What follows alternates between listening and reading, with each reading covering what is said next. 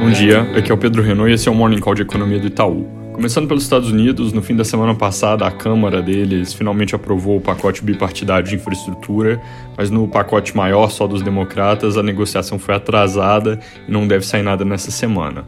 Hoje tem membros importantes do FOMC falando, o Clare das 11, Powell meio-dia e meia, e amanhã tem mais outros três discursos, então vale a pena ficar de olho em eventuais sinais sobre política monetária, principalmente depois que na sexta-feira passada o payroll veio com números bons. Destaque dos próximos dias por lá deve ser o dado de inflação ao consumidor que sai na quarta-feira. Na Europa, aumento de casos e alguma piora nos óbitos por coronavírus chama atenção e está levando à reintrodução de algumas restrições, mas por enquanto elas são focadas em quem não está vacinado. O índice Centix de confiança do investidor na região saiu mostrando leve alta em novembro, depois de alguns meses de queda. Na China, depois de dois pagamentos bem-sucedidos, a Evergrande voltou a não pagar um cupom de dívida e com isso voltam a subir as preocupações sobre o setor como um todo, dado que tem outras incorporadoras caminhando para situações similares e ainda não houve nenhuma mudança concreta de política por parte do governo para ajudar o setor. Tem mais um prazo para Evergrande nessa semana, dia 11, então bom ficar de olho. Dados de comércio exterior para a China para outubro vieram bons, melhores que o esperado, na verdade, com recorde na balança comercial por causa de alta forte na parte de exportações. Aqui no Brasil, foco segue concentrado em tramitação da PEC dos precatórios no Congresso. O texto base, lembrando, foi aprovado em primeiro turno no plenário da Câmara com uma margem bastante apertada na semana passada. E aí a análise de destaques e o voto em segundo turno, eles ficaram postergados para essa semana. É, tem bastante atenção em torno do tema, porque apesar de o governo esperar um quórum maior para essa semana do que na anterior, que teve feriado, ainda tem muitos deputados que não estão comparecendo presencialmente e votos que vieram de partidos de oposição como PDT e PSB no primeiro turno podem acabar não se repetindo nas próximas rodadas. A forma como a votação foi conduzida, principalmente no que diz respeito a permitir alguns votos remotos, também está causando ruído. Isso levou, inclusive, a ação de deputados contra a PEC junto ao STF.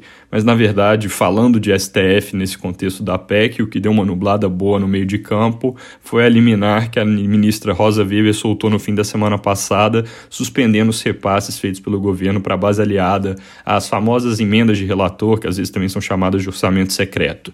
Independente do nome, esse é um dinheiro que funciona funciona como mecanismo para negociar. Tem relatos nos jornais, inclusive, de que 15 milhões em verba foram oferecidos para cada deputado que votar a favor da PEC. E sem entrar no mérito da coisa, já dá para ver que congelando esse canal, o placar das próximas votações tende a ficar ainda mais incerto tão incerto que, segundo a Folha, não deve acontecer nada até que o resto do Supremo termine o julgamento virtual, onde vão decidir se apoiam ou não a eliminada ministra, e esse julgamento está marcado para acontecer amanhã à noite, sem clareza sobre para que lado a corte vai pender, com várias fontes falando aqui em placar bastante apertado. Além da dúvida que esse novo ponto gera sobre a capacidade da PEC de caminhar em frente, ele também abre uma nova possibilidade de atrito entre poderes, agora mais diretamente entre legislativo e judiciário supondo que o STF decida contra a eliminada ministra, que é o que parece ser o cenário base do governo.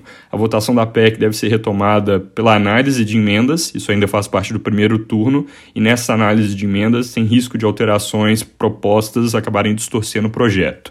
Normalmente, emenda em projeto de PEC que tem a ver com fiscal significa aumento de gastos, mas nesse caso, que essas emendas colocam na mesa são meios de inviabilizar a PEC como instrumento para aumentar a Bolsa Família, seja mudando a solução dos precatórios, seja na mudança ali do recálculo do teto. Então, dessa vez, esse passe emenda não é exatamente que o impacto fiscal da PEC piora, o que acontece é que na prática ela perde a função e aí o governo vai precisar de outro caminho para entregar o aumento do programa, e isso é algo que passa por aquele risco de voltar com cláusula de calamidade e renovação de auxílio emergencial.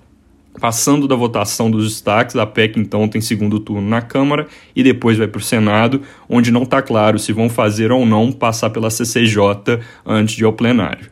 Ainda sobre o Congresso, essa semana a CAI do Senado pode aprovar requerimento para convocar o presidente da Petrobras e o ministro de Minas e Energia para falar sobre peso de combustíveis. Então, esse é um tema de eventuais interferências na política de preço da companhia que deve seguir em evidência. Na parte de dados, acabou de sair o GPDI de outubro, ele veio com alta de 1,6% no mês, enquanto o consenso era 1,3%.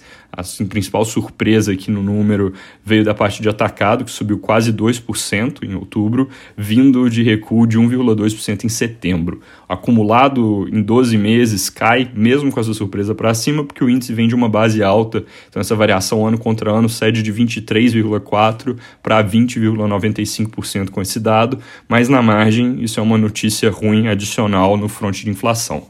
Também deve sair ao longo do dia o dado da Anfávia com produção de veículos de outubro, e aí para o resto da semana o destaque de divulgações deve ser o IPCA do mês fechado de outubro, que vai vir salgado, alta de 1,4%, 1,04%, perdão, no mês, isso é a nossa projeção, levando uma taxa ano contra ano para 10,44%, que deve ser o pico de 2021.